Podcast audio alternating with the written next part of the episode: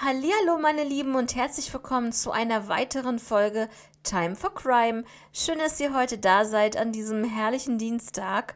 Und ja, ich hoffe, es geht euch gut. Ihr hattet einen schönen Start in die neue Woche. Und ja, Leute, ich habe heute zwei Fälle dabei. Es wird, denke ich mal, eine etwas kürzere Folge, nur dass ihr schon mal Bescheid wisst. Der zweite Fall ist wirklich etwas kürzer.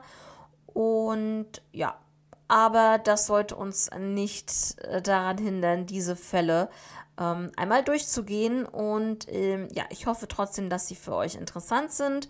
Und dann würde ich sagen, wir gehen in den ersten Fall. Und der ist aus dem Jahr 1990 und der kommt aus Australien.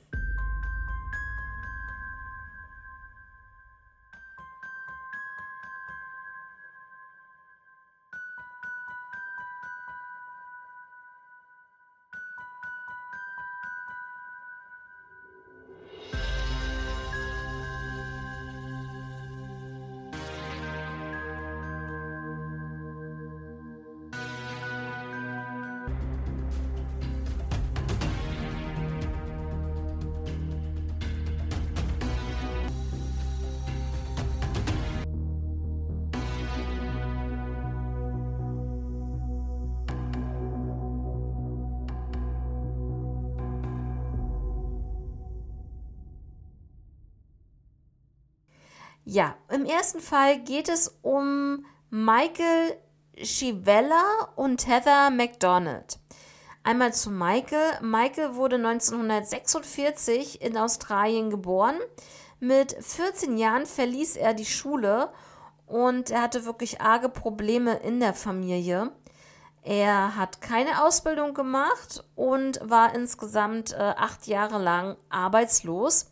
Er ähm, hatte dann so Hilfsarbeiterjobs, die wirklich sehr wenig Geld gebracht haben. Und dadurch wurde Michael so ein bisschen, naja, kriminell halt.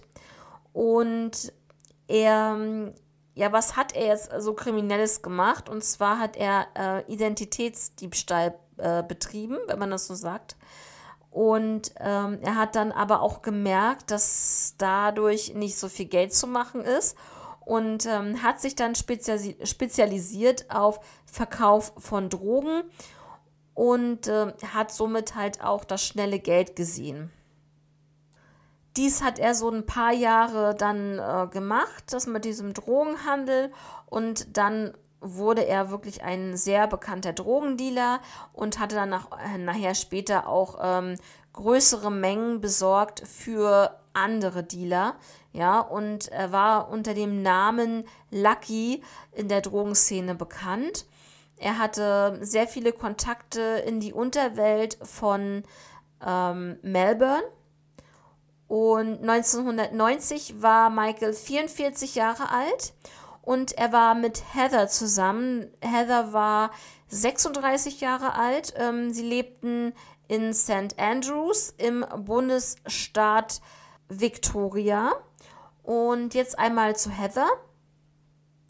Heather wurde 1954 auch in Australien geboren, war, wie ich ja eben schon erwähnt habe, 1990 36 Jahre alt. Sie brachte schon zwei Kinder mit in die Beziehung aus vorherigen Beziehungen, eine neunjährige Tochter und einen achtjährigen Sohn. Jetzt geht es um den 16. September 1990. Es war früher Morgen, es war gegen 8 Uhr. Der achtjährige Sohn, ja, ist aufgewacht und ist dann zum Wohnzimmer hingegangen und sah dort Michael und dieser sprach mit einem anderen Mann, der eine Sturmhaube aufhatte. War schon wirklich sehr, sehr seltsam und ähm, ja, das muss für das Kind auch wirklich sehr verstörend gewesen sein. Die beiden sprachen miteinander. Der maskierte Mann, also die beiden haben dann halt gemerkt, dass der Junge im Raum war. Der maskierte Mann brachte den Jungen dann wieder in sein Zimmer zurück, fesselte ihn dort und ähm, dann ja, hat er ihn halt sozusagen dort alleine gelassen im Zimmer, die Tür zugemacht. Der Junge hörte aber trotzdem die beiden Männerstimmen reden. Unter anderem hörte er, hast du das Geld bei dir? Wo hast du es versteckt? Das hat er dann noch gehört. Michael sagte daraufhin, er habe kein Geld. Und ähm, dann hat der Junge nur gehört, wie Michael schrie, tu ihr das nicht an. Danach kam es zu einem lauten Knall und Geschrei und danach war komplett Totenstille. Mittlerweile wachte dann dadurch auch die neunjährige Tochter auf. Sie ging zum Bruder und fand ihn gefesselt in seinem Zimmer vor, hat ihn dann auch befreit und sie sind dann in das Hauptschlafzimmer gegangen und fanden dort ein blutbeflecktes Laken, welches ihre Mutter bedeckte. Also sie fanden ihre tote Mutter im Bett mit einem ja schon blutbefleckten Laken sozusagen ähm, ja über äh, über den Körper gelegt. Also es ist schon, also das alleine schon, wenn man sich das vorstellt, dass die Kinder das so miterleben und die Mutter dann auch noch finden, also unvorstellbar. Ja, sie sind dann definitiv geflüchtet, also sind so schnell wie es ging aus dem Haus raus, weil sie wussten ja auch nicht, ob da noch jemand ist. Sie sind dann sozusagen hinten zur Rückseite des Hauses hinausgelaufen und im Garten dort, ähm, im hinteren Garten, fanden sie dann auch Michael vor, der lag im Garten dann auch leider tot. Und ja, daraufhin gab es kein Halten mehr. Die beiden Kinder sind so was von gelaufen. Man möge sich das echt nicht vorstellen, was die gedacht haben und was die für Panik gehabt haben müssen. Sie flohen über Koppeln und ähm, bis zum nächsten Nachbarn, der wirklich ein bisschen weiter weg war, weil es halt ländlicher war dort.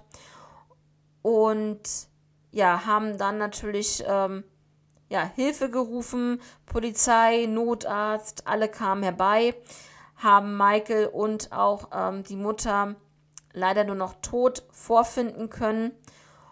Und natürlich, so wie die Kinder das bezeugt haben, so wie der Sohn das auch gesagt hat, dass er einen Knall gehört hat, das war der Knall, dass ähm, in dem Moment wurde wohl seine Mutter erschossen. Ja, also auch Michael wurde erschossen und man fand dann halt auch heraus mit der ganzen Recherche drumherum, dass Michael so ein bisschen, naja, nicht so ein bisschen, sondern eher so ganz extrem doll im Drogenhandel ähm, verzweigt war und dass das Motiv dieser Täter höchstwahrscheinlich das Geld gewesen ist, weil, wie gesagt, auch diese, diese Aussage, ähm, wo ist das Geld, wo hast du es versteckt, ne, das deutet natürlich darauf hin, dass die halt nur auf das Geld aus waren. Und äh, ja, also der Fall ist wirklich ein Cold Case. Es gibt keinerlei Anhaltspunkte. Beide wurden erschossen. Sicherlich ein Motiv ist ähm, Geld und Drogen. Und ähm, die Untersuchung ist trotzdem noch aktiv. Ähm, die Akte offen. Und ähm, Leute, ich sag euch jetzt mal eine Belohnungssumme, die in diesem Fall ausgelobt wurde, die ist so extrem hoch. Das ist der absolute Wahnsinn. Ich weiß auch nicht, warum sie so hoch ist, aber in Deutschland würde sowas ja überhaupt nicht ähm, auftauchen, so eine hohe Summe. Eine Million Dollar an Belohnung wurde für diesen ähm, Fall beziehungsweise für die Aufklärung diesen, dieses Falles ausgelobt. Ja. Ne? Also, ja. Ich würde, also da brauchen wir gar nicht drüber reden, denke ich. Also ich glaube, jedem ist klar, dass das alles in diesem Milieu zusammenhängt. Ne? Also mit diesen Drogen, ähm, mit den Drogengeschäften und äh, ja, dass, ähm, dass er da an irgendwelche Leute geraten ist, die vielleicht hat er denen noch Geld geschuldet oder irgendwie, dass es so verzweigt war. Vielleicht haben die aber auch ähm, Geld gewittert und haben so gedacht, dass er vielleicht auch Geld gebunkert hätte oder so zu Hause und dann seine Familie da äh, mit involvieren, weiß ich nicht. Ne? Und ähm, also muss ich ganz ehrlich sagen, da kann man ja vom Glück sagen, dass die Kinder, dass, dass sie die Kinder nicht umgebracht haben noch, ne? Und ähm, ja, die Kinder sind Zeugen, aber was ich halt krass finde, trotzdem krass finde, ist, dass ähm, Michael mit einem der Täter gesprochen hat, dieser aber eine Maske auf hatte. Das heißt, warum hatte dieser Täter eine Maske auf, wenn er sowieso mit ihm gesprochen hat? Das hat sich ja so fast an, also so, als wenn er ihn zwar kannte und mit ihm gesprochen hat, so. Und äh, tu ihr das nicht an. Also hat der wahrscheinlich vorher schon gesagt, so, ey, wenn du mir das nicht sagst, wo du das Geld hast, dann erschieße ich deine Frau. Und dann tu ihr das nicht an, kam ja dann noch so, was der Junge gehört hatte. Und dann kam ja schon der Knall. Ne? Und ja, auf jeden Fall sehr, sehr, sehr, sehr grausam. Und ja, ich glaube, ich glaube nicht, ähm, dass ist jetzt so in diesem, wie gesagt, dass der Fall war aus dem Jahr oder ist aus dem Jahr 1990. Leute, ich glaube nicht, dass da noch irgendwas kommt. Also, wenn die nicht irgendwie noch Fingerabdrücke irgendwo am Tatort gefunden haben und bis heute keine Übereinstimmung gefunden haben, kann es natürlich sein, dass sie irgendwann in naher Zukunft vielleicht noch eine Übereinstimmung finden. Aber es ist halt auch so, wenn, wenn man jemanden erschießt, ist es ja auch anders, als wenn man jemanden ersticht. Und wie zum Beispiel, wenn man jemanden ersticht, dann kann sich der Täter ja trotzdem selber verletzen. So, und so kann ja auch DNA an den Tatort gelangen. Und beim Erschießen ist es eher so mit, wenn da jetzt doch irgendwie Fingerabdrücke oder sowas, also, ne, ihr wisst, was ich meine. Es ist, ist schwierig. Ich hoffe natürlich auch gerade für die Kinder, die jetzt schon erwachsen geworden sind, ähm, dass halt da auch Gerechtigkeit geben wird. Und das hoffen wir. Und ja, mehr gibt es da leider nicht zu sagen, aber ich finde auch die Belohnung mega hoch. Aber ganz ehrlich, für so eine Tat, also für solche Taten müsste man wirklich immer so hohe Belohnungen haben. Dieses, äh, weiß ich nicht, 15.000 Dollar, 20.000 Dollar sind ja Peanuts dagegen, wenn du sagst, ähm, eine halbe Million oder eine Million ähm, an, an Belohnung, ja, das reizt die Leute mehr. Ähm, aber das muss man ja auch erstmal ähm, auslegen, ja. Also ich weiß ja nicht, wer das in diesem Fall dann ausgelegt hat, ne? Ja, das war sogar schon der erste Fall für heute. Und äh, der zweite Fall ist, wie, wie gesagt, wirklich sehr, sehr kurz. Aber den wollte ich euch auf jeden Fall auch vorstellen, weil das doch wirklich ein Fall ist, der auch wieder an einen anderen Fall erinnert. Und zwar geht es hier um den Fall von Peter Rieder. Peter Rieder ist in Zypern verschwunden er wurde am 23. Juli 1967 in der Schweiz geboren, ja, ist ein Schweizer Staatsbürger. 1999 war Peter 32 Jahre alt und studierte noch. Er war wohnhaft in Wiegoldtingen im Kanton Thurgau. Und im Juli 1999 machte er eine Studienreise nach Zypern und war dann seit dem 28. Juli 1999 verschwunden. Er ist dort einfach verschwunden. Was genau passiert ist, wie er da irgendwie verschwunden ist, diese ganze Situation, keiner weiß etwas. Er war einfach verschwunden. Ja.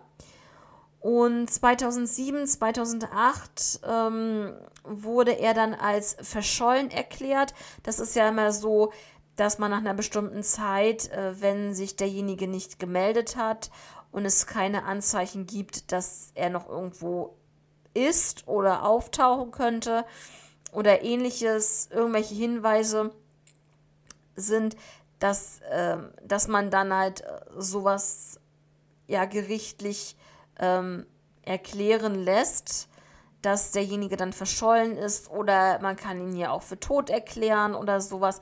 Das ist halt für die, ähm, ja, für das Rechtliche halt wichtig, ja. Ähm, was für die Familie natürlich nicht schön ist, aber irgendwann nach einer bestimmten Zeit ist das halt so. Und ja, wie gesagt, es könnte halt alles passiert sein. Man weiß ja wirklich überhaupt nichts. Ähm, ist er wirklich freiwillig verschwunden? Oder gab es einen Unfall oder gab es sogar ein Verbrechen? Tja, also die Beschreibung von Peter, mehr habe ich da jetzt nicht zu. Peter Rieder war, wie gesagt, Schweizer Staatsbürger. 32 Jahre alt im Jahr 1999. Er war schlank, 1,83 Meter groß, hatte hellbraune Haare und trug das letzte Mal, als man ihn sah, ein rotes T-Shirt und rote Shorts. Und der Fall ist ähm, immer noch offen und aktiv. Aber ja, es ist halt, wie gesagt, ein Missing Cold Case, kann man schon sagen, weil es ja wirklich schon sehr, sehr lange her ist. Aber man kann sich wirklich ausmalen, was ist, also man kann sich alles ausmalen, was mit ihm passiert ist. Er kann angefahren worden sein von jemandem, dann ist dann ist er vielleicht verstorben und äh, derjenige hat es mit der Angst zu tun bekommen und hat ihn irgendwo vergraben, irgendwie die Leiche losgeworden. Ähm, er kann vielleicht irgendwas beobachtet haben, was er hätte nicht sehen dürfen und wurde deswegen als Verbrechen ermordet. Oder freiwillig kann ich mir jetzt gar nicht vorstellen, dass er freiwillig verschwunden ist, weil ja, so kam mir das nicht rüber, dass er ähm, eine Depression hatte oder ähnliches.